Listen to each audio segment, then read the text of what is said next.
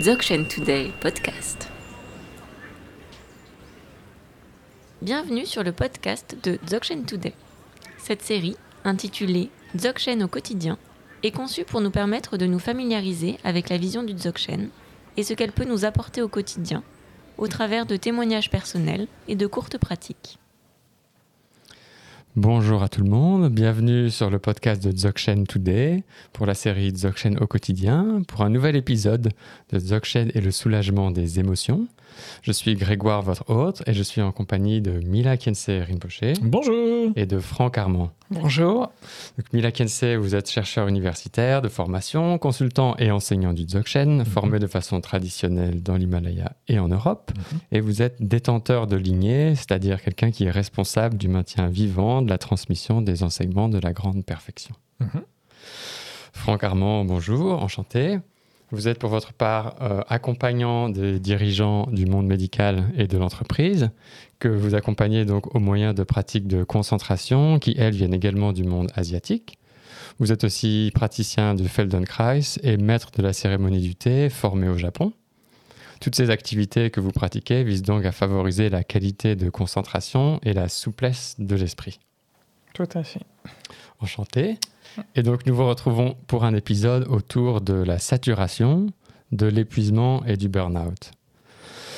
Ceci est assez important aujourd'hui, nous semble-t-il, et c'est pour ça que nous vous invitons, parce que, comme chacun s'en rend compte, le monde va très très vite, tout est très technologisé, pourrait-on dire. On est sollicité énormément, très occupé, on flirte un peu avec une espèce d'excitation liée à cette vitesse, mais ceci mène souvent à une forme, comme nous l'avons dit, de saturation, d'épuisement, voire de burn-out. Et donc, pour commencer, est-ce que vous pourriez, soit à partir de votre expérience personnelle ou votre expérience professionnelle, nous éclairer un peu sur ce type d'émotion, donc saturation, épuisement, burn-out?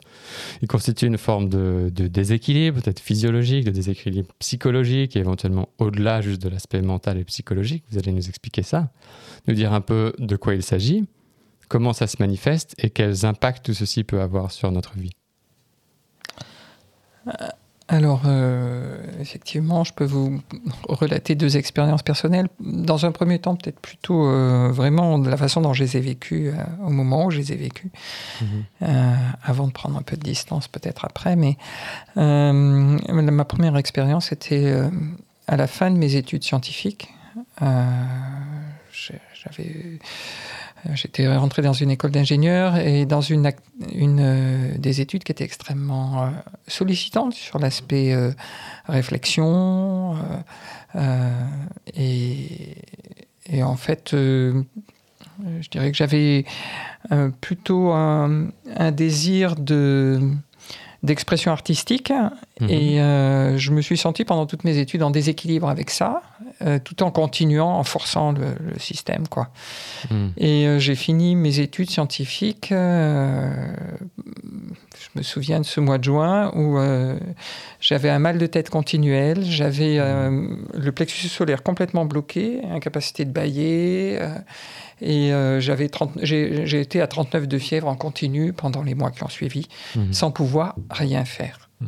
Donc ça, c'était ma première expérience très autour plutôt d'une saturation, je dirais, de la Mhm. fonction de réflexion mentale, quoi. Donc avec beaucoup, beaucoup de pensées liées à Euh, votre activité je sais, c'était euh, vraiment comme si j'avais, euh, euh, quand on dit burn-out, j'avais cramé le truc. quoi. J'avais Mhm. cramé la capacité de- d'une réflexion fine et, et, trop intense, mais sur Mhm. des aspects.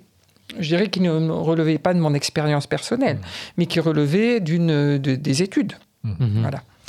Et, euh, et je m'étais pas trop préoccupé de la façon dont mon corps et Mhm. mon fonctionnement allait être impacté par, euh, par ce qui se passait. Et, euh, Et quand je vous dirais dites que pour moi, lié à- c'est- oui, excusez-moi. Excusez-moi. Quand vous dites lié à vos études, c'était donc le, le type d'études que vous faisiez ou c'était presque plutôt la quantité Ah, C'était les deux. J'avais fait euh, classes préparatoires en France, qui sont extrêmement exigeantes en termes Mhm. de quantité de travail. Et euh, donc c'était à la fois intense, c'était très exigeant, c'était avec beaucoup de pression. Mhm. Et euh, cette pression s'est continuée pendant les quatre ans qui ont suivi. Donc j'ai eu six ans après le bac euh, très très intense Mhm. dans une, des études qui finalement n'étaient pas véritablement ce que je souhaitais quoi. Mhm. Alors après, les raisons pour lesquelles je me suis rentré, je suis rentré là-dedans sont un peu complexes.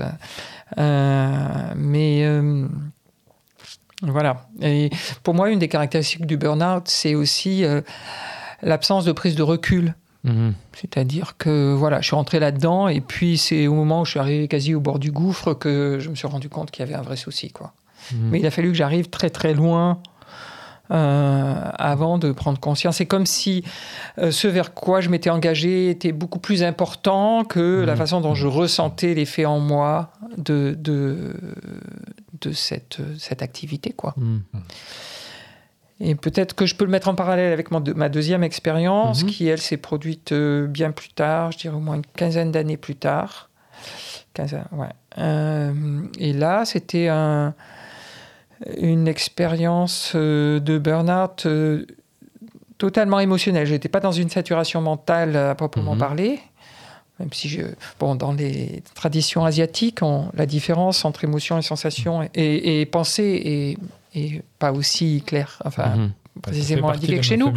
Mais euh, voilà, c'était vraiment euh, par rapport à une expérience familiale difficile. Euh, je créais une, structure, une société et donc j'étais un peu en déséquilibre. Mhm. Et, et, euh, et, là, c'est le corps qui a lâché progressivement avec euh, une digestion qui est devenue progressivement impossible. Euh, et puis, je maigrissais au vue d'œil. Je, enfin, voilà, je me suis retrouvé finalement à l'hôpital euh, dans une saturation. Ce qui a été mmh. pour moi merveilleux d'être à l'hôpital, c'est d'être à nouveau protégé. Mmh. Mmh. Dire que émotionnellement, je me sentais tellement fragile que ça a été pour moi merveilleux que de me retrouver entouré de médecins. voilà. Donc je suis resté un certain nombre de semaines parce que je, je faisais je faisais pas 40 kilos. Enfin, ça a été euh, vraiment un, passage très très difficile.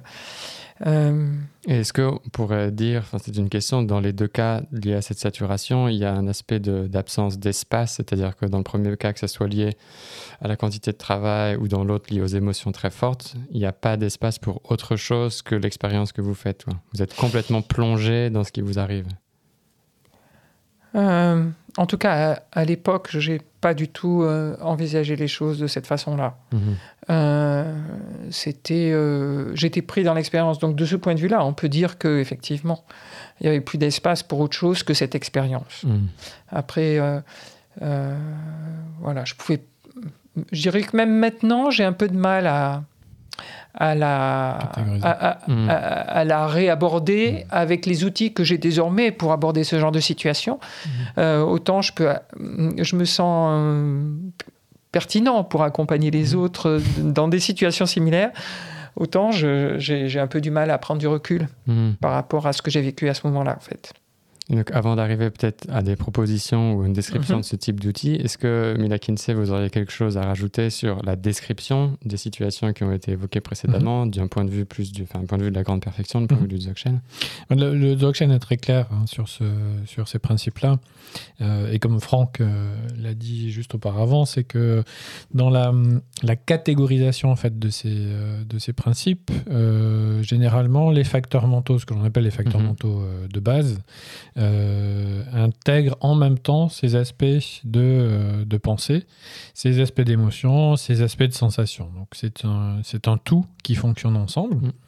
Euh, et qui et qui interagit pour et qui interagissent pardon pour rester en fait dans, le même processus pour faire une sorte de, de cercle mm. de cercle qui qui est cohérent par rapport à la, la situation vécue et donc le le principe ici du, du burn-out, c'est que c'est une, euh, une lente, on pourrait dire une lente euh, glissade hmm. vers quelque chose de, euh, de rédhibitoire. C'est-à-dire que le burn-out, c'est vraiment le principe de la saturation continuelle et de plus en plus. C'est une mhm. habitude en fait de saturation. Et quand on parle de saturation, et c'est pour ça que c'est bien d'avoir posé la question avant, c'est que on, imagine toujours que la saturation c'est une succession continuelle de pensées les unes derrière les autres. Mhm. On assimile souvent la, saturation à entassement. Alors que la saturation, c'est plutôt l'intensité avec Mhm. laquelle on reste focalisé sur quelque chose, donc sur une émotion, sur une Mhm. pensée, etc. Mais ça n'est pas forcément un, un Une accumulation, entassement, ouais. voilà, une accumulation. Donc c'est ce qui fait perdre de l'énergie, parce que c'est ça, hein, l'étymologie de burn-out, c'est vraiment euh, l'étymologie qui vient d'ailleurs de, de la NASA, enfin, du monde aérospatial, où euh, lorsque vous avez, euh, par exemple, la Columbia, la navette Columbia qui s'élève dans, dans les airs, euh, elle, a des, elle a des propulseurs sur les côtés, et ces propulseurs, une fois qu'ils n'ont plus d'énergie, tombent Hmm. euh, retombe sur, euh, sur la Terre. Et donc ce, ce burn-out, ça veut dire ça, c'est que cette intensité avec laquelle on voit ou on, on est présent dans le processus, dans n'importe quel processus, eh bien fait que euh, l'énergie est cramée extrêmement euh, rapidement dans une journée, par exemple. Et Mhm. ça ne fait que s'accumuler. Et donc à la fin, ben, il n'y a plus du tout, du tout d'énergie pour nous. Et si j'essaie de faire un lien avec les épisodes précédents, en parlant des facteurs mentaux, donc on avait vu qu'il y avait des trois catégories de base, on va Mhm. dire, une plus neutre, Mhm. une positive ou une négative. Mhm. Est-ce que vous pourriez un petit peu préciser les choses? Oui, bien sûr. Alors, euh, ces, ces aspects-là de euh, neutre, positif, négatif, euh, dans le Dzogchen, on les assimile aux euh, trois tendances fondamentales, Hmm. qui sont neutre, c'est l'ignorance, positif, c'est le désir, et négatif, c'est la colère. Et donc, dans, dans le principe, en fait, de la saturation ou de burn-out, il y a deux euh, forces contraires en plus qui Mhm. euh, sont présentes. C'est-à-dire qu'il y a euh, le désir de continuer, c'est-à-dire ce que Franck Mhm. nous a dit tout à l'heure sur le fait de ce qui était plus important pour moi, c'était le résultat, Mhm. là où je voulais arriver, plutôt que mon état, l'état que je vivais euh, le moment où je l'ai vécu. Eh bien, c'est ça, c'est que le résultat, c'est l'aspect de désir, et euh, l'expérience que l'on a, c'est plutôt l'aspect euh, négatif qui lui est, euh, qui lui est complètement euh, opposé. Et euh, c'est ça aussi dans le burn-out, ce qui se passe, c'est que ce sont des contraires, des opposés Mhm. qui sont toujours présents en même temps et qui forcent en fait euh, bah, tout notre organisme à être euh, continuellement, euh, on pourrait dire étiré, vous voyez, comme, comme dans les tortures d'avant où on essayait d'écarteler par les chevaux les quatre membres. Euh, ben, c'est exactement la même chose, ça fait exactement le même, ça a exactement le même résultat. Ça amène à un point de rupture et ce Mhm. point de rupture est le réel burn-out. Et donc c'est en fait euh, un état exacerbé pour la grande perfection, c'est ça que ça veut dire. C'est un état exacerbé de notre condition habituelle, qui est toujours euh, un paradoxe entre la volonté du désir d'un côté et la volonté de la colère de l'autre, Mhm. qui sont en fait des énergies totalement contradictoires. Mhm. Et au milieu de ça, il y a l'ignorance, qui fait qu'on ne sait pas du tout ce que va donner le résultat de cette confrontation entre désir et ignorance. Et pardon, désir et colère. Merci beaucoup. Et vous voulez rajouter quelque chose à ce propos pour les facteurs mentaux ou pas particulièrement? Mais peut-être vous avez évoqué tout à l'heure donc certains outils, des choses que vous avez pu mettre en place, que ce soit pour vous ou si je comprends bien pour d'autres personnes, Mhm. en vue de faire face à ces états et d'éviter qu'ils n'adviennent. Est-ce que vous voudriez en partager quelques-uns avec nous? Alors déjà, euh, en ce qui me concerne, sans vraiment le savoir, euh, à l'issue de mon premier burn-out, en fait, enfin, au moment où j'ai eu ce burn-out, c'était sauf qui peut, et je, je suis allé au Japon pour, euh, en principe, faire des études. Le Mhm. début n'était pas très perf- performant, c'est le moins qu'on puisse dire, vu mon état. Mais en tout cas, ça m'a permis de, de me plonger dans une société où l'aspect euh, de l'expérience du calme mental, euh, euh, qui est très orienté dans des, au niveau des pratiques à, à, à la vacuité, à Mhm. l'attention à la respiration. Et Mhm. donc, ce sont des éléments qui, pour moi, ont, été vraiment, vraiment majeurs pour, pour cheminer vers la résolution de ma première expérience. Ça m'a pris quand même 3 ou 4 ans hein, Mhm. de- d'expérience japonaise pour euh, avoir l'impression que je commençais à sortir, tout en sachant que ça allait être pour moi très difficile, voire impossible, de reprendre le même type d'activité à mon Mhm. retour. Donc euh, voilà.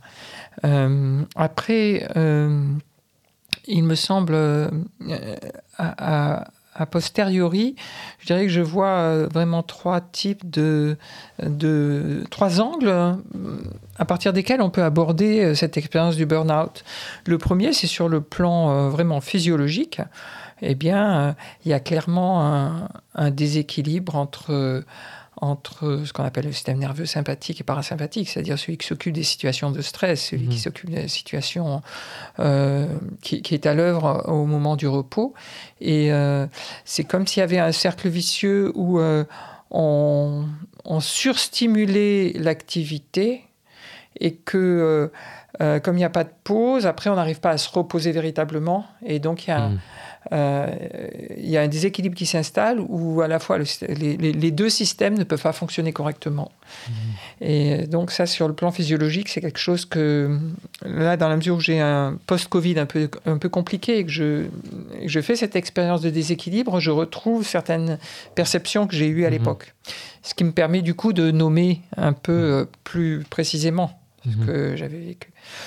Euh, et puis sur l'aspect psychologique, euh, euh, ce que Rinpoche a indiqué par rapport au, au, au désir, la colère, euh, moi ce que j'ai res- vraiment ressenti, en tout cas plus- pour ma première expérience, c'était que tous les aspects qui sont les moteurs de l'action, pour moi, le, le désir, Mhm. l'intention, la volonté pour la continuation, eh bien ces moteurs-là étaient euh, totalement euh, vraiment cramés quoi Mhm. c'est-à-dire que c'est- il y avait on pouvait plus véritablement euh, je pouvais plus compter sur ça quoi Mhm. Et c'est ça cette espèce de vide Mhm. qui du coup le fait que j'étais au Japon à ce moment-là euh, a été euh, ça m'a permis de plonger sans trop de difficultés dans les expériences spirituelles et, et de, de méditation qui sont proposées là-bas Donc, Vous avez évoqué à plusieurs reprises donc, le vide, et puis lors de votre présentation, donc, euh, vous proposez des exercices de concentration. Est-ce que vous Mhm. pouvez faire un lien un petit peu entre les deux? Euh, oui, parce que le, dans les pratiques euh, de tradition asiatique, euh, Mhm. Euh, les méditations consistent en un équilibre subtil entre deux aspects. Euh, D'une part, l'ouverture de la conscience, l'aspect de l'espace, du calme mental, Mhm. de la dé- et puis l'autre aspect qui est, euh, qui est celui de la, de la, la vision pénétrante, l'hyperfocalisation. Mhm. Et ces deux aspects sont complémentaires, c'est comme une respiration. Et, et le déséquilibre physiologique dont je parlais Mhm. précédemment, on retrouve aussi à ce niveau-là. Quoi. Et, et cette perte de capacité de détente que l'on a sur le plan physiologique, c'est la perte aussi de la capacité à l'espace que l'on retrouve sur, euh, du point de vue du fonctionnement de la conscience. Et, euh, et donc effectivement, par rapport à des problématiques de, de burn-out ou, de, ou tout du moins de saturation, euh, clairement, euh, il y a toute une, tout un pan de, de- de- d'exercices qui est disponible pour justement peu à peu permettre aux personnes de retrouver la capacité à l'ouverture et à l'espace, Mhm. qui est véritablement ce qui est euh, l'élément euh, manquant. Oui, donc s'il trouve un équilibre entre les deux, et donc s'il y a un aspect d'hyperfocalisation, on manque en partie l'aspect d'espace, d'ouverture ou de vide que vous évoquez, c'est ça? Tout à fait. Tout à fait. Et ce qui est, ce qui est aussi intéressant à, à soulever, c'est qu'en Asie, par exemple, euh, il n'y a aucun problème à appliquer un certain nombre de, de pratiques euh, de, de méditation aussi dans ce processus-là, c'est-à-dire aussi dans le processus de revenir à un équilibre. D'ailleurs, c'est la logique même en fait Mhm. de la progression en Asie, c'est de revenir à un équilibre de l'esprit pour pouvoir après aller vers un aspect de transcendance. Mhm. Mais au début, Mhm. sans équilibre, Ouais. c'est absolument impossible d'aller au-delà. Et on approche bientôt de la fin de cette émission. Déjà, oh, Est-ce que, avant de nous quitter, vous pourriez peut-être proposer un exercice en lien avec les deux aspects dont on vient de parler? Oui, oui, tout à fait. Il y a un certain nombre d'exercices euh, dans la grande perfection qui sont euh, assez intéressants de ce point de vue-là. Euh, il y a un, un exercice auquel je, je pense euh, qui est vraiment très intéressant. C'est, il fait partie de ce que l'on appelle la série des Semzin. Euh, donc, ce sont des, des exercices qui sont des exercices vraiment de, de base dans la grande perfection. Base n'est pas un péjoratif, Mhm. surtout pas dans ces, dans ces traditions-là. Voilà. Euh, dans l'aspect vraiment primordial, c'est-à-dire qui pose vraiment toutes les bases après euh, de la pratique et surtout de la libération euh, derrière. Et donc, c'est euh, parmi ces samzines, il y a celui qu'on appelle le, le samzine du tiglet blanc. Mhm. Qui en fait qui est très très simple à utiliser. Alors euh, un petit peu comme dans le, le, même principe que les exercices euh, précédents, euh, si vous avez suivi les, les précédents Mhm. podcasts, euh, le mieux c'est de vraiment le pratiquer au calme dans un coin, là où vous pouvez être le plus tranquille possible. Mhm. Et celui-ci, il est peut-être pas mal à pratiquer un petit peu plus que un petit peu plus de temps que les autres, c'est-à-dire 5-10 minutes Mhm. même aller jusqu'à 10 minutes si c'est possible. Et euh, peut-être également dans la position, euh, prendre plutôt une position où euh, vous êtes par exemple en face d'une fenêtre. Euh, Mhm. Il vous faut un, un certain espace. De l'espace devant soi. voilà, devant soi. Et la chose importante avec cet exercice-là, c'est qu'on va garder les yeux ouverts, ce qui est vraiment, vraiment très important. Donc la première des, des choses que l'on fait, c'est que l'on s'assoit. Donc que l'on soit par terre, que l'on soit sur un coussin, peu importe. Et par contre, euh, on va essayer de maintenir euh, la tête vraiment en face de soi, mais dans une position qui est la plus, euh, on pourrait dire, la plus détendue possible. Donc le dos droit, la tête plutôt droite, mais vraiment détendu, détendu, détendu. On relâche tous les muscles, on, on relâche la respiration. Là, on, on essaie euh, d'être vraiment le plus, euh, le plus à l'aise possible. Et puis, on va juste faire un tout petit effort de euh, d'imagination, de visualisation. C'est-à-dire que on a le regard qui est porté en fait devant soi, c'est-à-dire on, on- on pique un point euh, pile en face de soi. Et euh, sur ce point-là, on va imaginer une toute petite sphère blanche, euh, vraiment translucide, très lumineuse, Mhm. comme si, euh, comme si c'était un mini soleil, un mini soleil transparent en face de nous. Et puis on va imaginer, et au fur et à mesure que l'on imagine cela, on va euh, redresser, c'est-à-dire on va lever le regard petit à petit, et au, fur et à mesure que l'on lève le regard, on imagine que cette petite sphère, en fait, eh se dirige euh, au contraire de nous, c'est-à-dire va de plus en plus dans l'espace. Et au fur et à mesure qu'elle va dans l'espace, donc elle disparaît au fur et à mesure dans l'espace, et euh, au fur et à mesure qu'elle disparaît, notre regard monte un petit peu, comme si, euh, on suivait en fait la trajectoire de cette sphère. Et au fur et à mesure, donc, euh, on prend conscience en même temps que la sphère disparaît dans cet espace, on prend conscience de cet espace et on essaie de demeurer le plus longtemps possible, si possible sans forcer, dans cet espace, à suivre en fait euh, cette petite sphère disparaître euh, au fin fond de l'univers. Hmm. Et euh, donc le, principe en fait de cet exercice, c'est qu'il va nous ouvrir, euh, et c'est bien le cas, à l'espace en fait de notre de notre conscience, à l'espace de notre euh, de notre concentration. Ce qui donc a pour effet de euh, d'arriver à un aspect de désaturation, c'est-à-dire Mhm. que, comme on l'a dit tout à l'heure, la saturation, c'est le fait de focaliser de manière extrêmement euh, importante sur une ou plusieurs choses en particulier. Mhm. Et ici, euh, cette focalisation en fait va se va se diluer en quelque sorte dans l'espace, dans cette ouverture. Donc on n'est plus sur une hyper focalisation, Mhm. on est sur une focalisation ouverte. Et l'important c'est qu'il y ait toujours cette focalisation, c'est-à-dire que on n'est plus non plus, on n'est pas non plus dans un dans une expérience de space out par Flou, exemple ouais. voilà, de flou, euh, de confusion totale. Mais on demeure clair, simplement posé sur l'espace. Et donc, c'est le but de cette pratique. Mhm. Et euh, c'est une des pratiques euh, vraiment à privilégier. Euh, Mhm. D'abord, pour retrouver, comme on disait tout à l'heure, un équilibre de vie qui est vraiment important, euh, surtout à l'heure actuelle, pour pouvoir après, si on est intéressé par la transcendance, euh, par un aspect sotériologique de, de la pratique, de se diriger vers la, Mhm. la libération du cycle de la souffrance. Excellent. Un très grand merci pour le partage de cet exercice. C'est beaucoup. Franck Armand, un très grand Merci merci beaucoup. pour votre témoignage. Puis nous encourageons ou proposons à toutes les personnes d'essayer de pratiquer ces petits exercices. Tout à fait. Alors, n'hésitez pas- 5 à 10 minutes le matin, euh, Mhm. tous les matins, si possible. Et n'hésitez pas à revenir vers nous, nous envoyer des emails, nous poser des questions. On vous retrouve pour un prochain épisode. Encore merci à vous. Merci beaucoup. À une prochaine fois. Merci.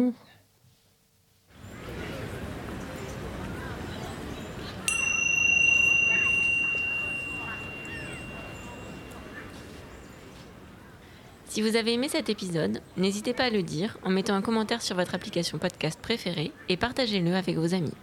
Nous serions ravis de recevoir vos retours à l'adresse podcast.dzogchentoday.org.